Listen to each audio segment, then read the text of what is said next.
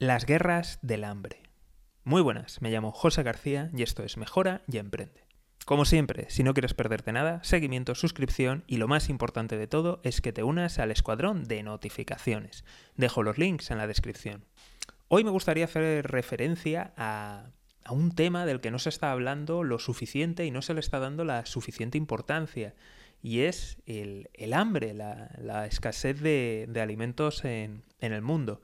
Y no, no voy a ponerme en plan perro flautico o, amigo de, los árboles o alguna cosa de estas raras. No, no, no, no. Hablo desde un punto de vista económico, porque veo que se está, está a punto de producirse ¿no? Eh, un cisne negro en el, en el mundo. Y esto no solamente va a tener consecuencias económicas, sino que también las va a tener a nivel social e incluso de guerras. Bueno, e incluso no, estoy, vamos, muy convencido de que se van a producir desestabilizaciones en diferentes países, regímenes, y esto va a desembocar en un auténtico polvorín.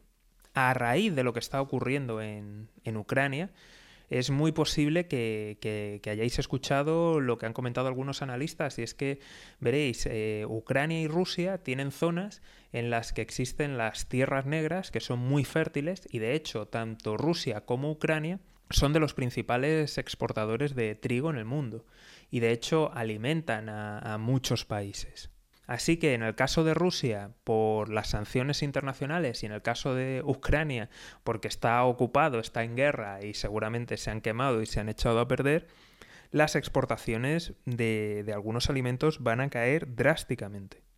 Pero si prestamos atención a la prensa, nos daremos cuenta de lo que ha ido ocurriendo eh, últimamente a nivel climático y, a nivel agrícola. Y es que veréis, eh, para la gente que sois de Latinoamérica, bueno, habéis pasado una sequía brutal, sobre todo en la zona del Paraná, en, Brasil, en Paraguay y en Argentina. Eh, de hecho, ríos que eran navegables han dejado de ser navegables y eso ha tenido un impacto brutal en la producción de, de alimentos. Pero es que no solamente ha pasado allí, es que también en África Hablamos concretamente de Mozambique, hablamos de Kenia, hablamos de Madagascar y luego también en la zona del Sahel el desierto ha ido avanzando y de hecho en estos países ha habido sequías brutales. También nos encontramos en el cuerno de África con problemas y por si fuera poco una guerra civil en Etiopía. Por otro lado, no podemos olvidar Europa. Eh, por ejemplo, en España hay una sequía brutal. Los pantanos, ahora que deberían de estar llenos o prácticamente llenos, muchos de ellos están eh, al 10%, están en niveles bajísimos y ahora es cuando tendrían que estar hasta arriba.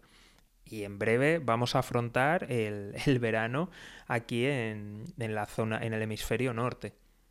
Por otro lado, Estados Unidos también sufre una gran sequía y en Canadá las subsiguientes sequías que han vivido han reducido la producción. En Asia, los huracanes y los temporales, los ciclones, han acabado haciendo mella en, parte de la cosecha. Con lo cual nos encontramos con un escenario en lo que a nivel global, en todo el planeta, ha habido sequías y además ha habido tiempo extremo que ha dañado las cosechas además de guerras que impiden la recogida y el trabajo o incluso la exportación. ¿Por qué digo que todo esto va a desencadenar guerras? Muchos países resulta que subvencionan la comida. ¿Por qué? Para no tener rebeliones, para tener paz social.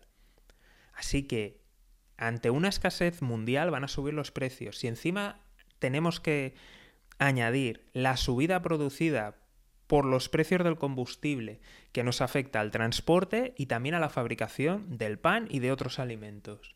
Más el efecto de la inflación que hace subir todos los precios, tenemos un cóctel Molotov, ya que muchos estados, después de haber enfrentado la pandemia, se encuentran con las arcas vacías y no pueden seguir subsidiando algunos directamente no pueden seguir subsidiando y otros van a tener que reducir esas subvenciones. Por tanto, todo el descontento social van a ser incapaces de reducirlo y esto nos lleva a que vamos a tener revoluciones y conflictos. Muy especialmente estoy pensando en todo el norte de África, allí se subvencionan los alimentos mucho y de hecho está habiendo ya problemas, problemas que algunas autocracias, pues bueno, han ido deteniendo con mano de hierro, pero cuando la gente empiece a pasar hambre, eh, no va a haber suficiente mano dura para reprimirlo. Así que nos podemos encontrar ante un polvorín. Si además añadimos el clima de tensión que existe por ejemplo, en Asia y ahora que se acaba de instalar aquí en Europa con la invasión a Ucrania, va a haber más armas, hay muchos conflictos que estaban soterrados que van a emerger y otros que están, pues bueno, mm, hablemos de la guerra civil en Etiopía, hablemos de la guerra de Yemen, en fin, mm, vamos a lo, que ya hemos comentado aquí en algún otro capítulo, vamos a un mundo salvaje y creo que esto acaba de empezar. Con todo este panorama, la guerra de Ucrania aún no está teniendo efecto en los mercados de alimentos, pero lo va a tener. Donde sí que lo está teniendo es en el precio de los combustibles y en la inflación.